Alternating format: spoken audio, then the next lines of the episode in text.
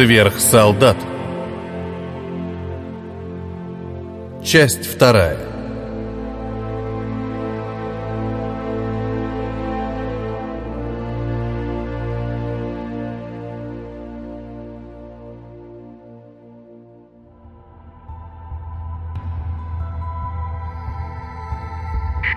«Сэр!» — отрапортовал Галахард.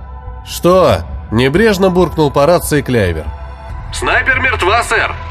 Как это случилось? Новости для майора были далеко не из лучших. Жертва номер 31 ударом под челюсть сломала ей шею. А как же миллионы квантовых генераторов и их разрушительная мощь? Вот этот вопрос майору следовало задать не сержанту, а ученым-генетикам, вырастившим организм снайпера. Но подобную фразу ему бросит в лицо сам генерал, а сам Кляйбер не знал, какие факты предоставить высшему командованию в собственное оправдание. Ему нужны были подсказки, и причем срочно. Оператор прокрутил момент схватки на экране мониторов, после чего ответил. Объект поглотил излучение во всех точках фокусировки. Кто привел этого человека на полигон? С белым как мел лицом спросил майор. Сержант Прокрутский, сэр. «Вызовите его!» – прозвучал приказ.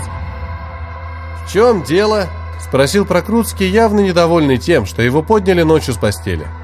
Майор не потрудился что-либо объяснять. В армии за промах в работе существовало только одно наказание. Черный пистолет покинул свою кобуру, и на лбу сержанта Прокрутского образовалось ровное отверстие от пулевого ранения, откуда тоненькой струйкой вытекала кровь. «Только не говорите мне, что объект 30 потерян», — холодно произнес майор, понимая, что его собственная жизнь висит на волоске.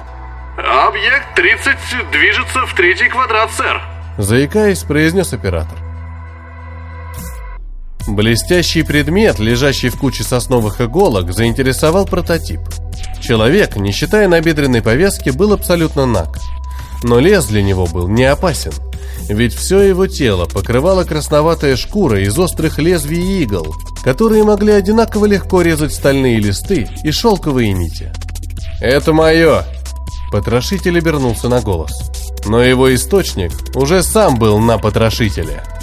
Ступни на плечах, ноги согнуты в коленях, жилистое тело сгруппировано, а сильные пальцы, как присоски, обхватили толстый череп. Резкий рывок всем телом вверх вырвал голову и позвоночник из тела потрошителя. Сверхсолдат Водолея под номером 2 был повержен. Под изорванной тканью черного летного костюма заиграли наливавшиеся силой мышцы. Все движения тренированных рук стали более пластичными и мягкими, приобретая при этом грациозность и быстроту. Цепкие окровавленные пальцы не спеша надели серебристый предмет на его законное место. Острые глазницы мелькнули красным. Маска был готов к предстоящему бою. «Активируйте Конга!» – приказал майор. Я лично выступлю в третий квадрат с группой поддержки. Новый обитатель полигона показался перед Зардом сразу. «Здравствуй!» Хрипя и борясь со звериным оскалом, произнесло существо. Левая половина лица принадлежала притоголовому мужчине 30 лет, а вот правая была взята из театра ужасов. Желтая кожа с серыми морщинами и зубастой пастью в пол лица. А в безбровой глазнице горел яркий красный глаз. В остальном создание было типичным гуманоидом, чье тело имело слегка перекачанную мускулатуру. «Привет!» Фигура в серебристой маске спокойно вышла из кустов орешника, опустив окровавленные пальцы вниз. Симбиот, в чьем теле жило два создания, человек-носитель, принимающий и отдающий основные приказы, и искусственно созданный монстр-ликвидатор, живущий как паразит в теле хозяина, и взамен дающий ему свою силу и сверхвозможности, активировал свой лазерный нож и ринулся к маске. Зарт попытался увернуться, но оружие мелькнуло из одной руки в другую, и горячее лезвие прочертило дымящуюся полоску на широкой груди маски. «Кажется...» – пролаял симбиот. «Я удачливее тебя!» «Еще бы!» Жесткая голограмма, подчиняющаяся мыслям хозяина. Такая штука обойдет любой блок, и притом оружие само выбирает себе путь для атаки. Как воин армии богов клана звезд, Дзарт признавал мощь оружия и мог испытать уважение к врагу, если тот мог не только похвастаться новым видом смертоносного предмета, но и мастерски управлялся с ним. Кровь в ране быстро остановилась. Дзарт не чувствовал боли, и схватка продолжилась. Маска резко контратаковал выбросом руки вперед, но габаритный противник ловко ускользнул от удара, проведя чудовищный удар по горлу. Зарду стоило больших усилий убрать шею с линии атаки, но симбиот был быстрее. Тело, целиком работающее как гигантский компьютер, только и решало каждую секунду задачу о том, чтобы быстрее сокрушить врага. Казалось, будто каждая клетка противника сама принимает решение. Сверхсолдат Водолея, носящий позывной Конга, ловко провел серию жестких атак в корпус, выставляя широкое лезвие ножа так, чтобы острие проходило между плотными мышечными волокнами и костями ребер. Применение серии блоков и уворотов едва не стоило маски потери левого предплечья и вырванного сердца – Нанесенные под небольшим углом удары в пах, живот, грудь и лоб заставили маску забыть об атаке, и его сильное тело отлетело в сторону на добрую сотню метров. «Я сокрушу своего самого сильного противника и займу место в первых рядах армии Водолея!»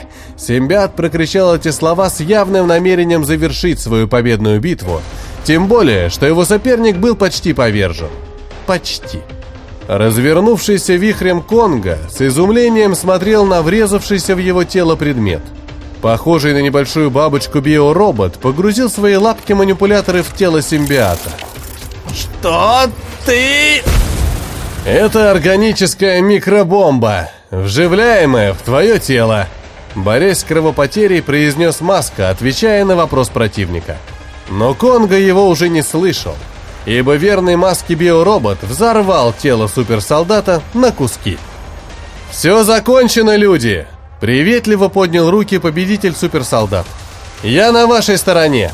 Резкий свет, ударивший сверху, прервал слова маски. «Эй, Дзар, это ты?» Раздался ехидный голос из снижающегося корабля. «Опять ты во что-то вляпался! А сюда, между прочим, летит генерал армии Водолея со своим флагманом!» И, судя по всему, он очень-очень зол на кого-то из местных. Ну так забери нас всех, Хехшт, и валим отсюда.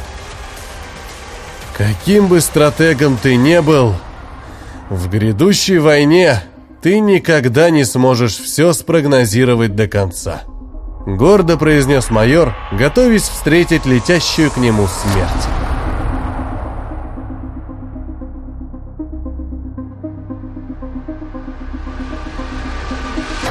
Это был конец рассказа Ивана Белогорохова «Сверхсолдат». Для вас читал Петроник, саунд-дизайн и музыкальное оформление Константин Харитонов.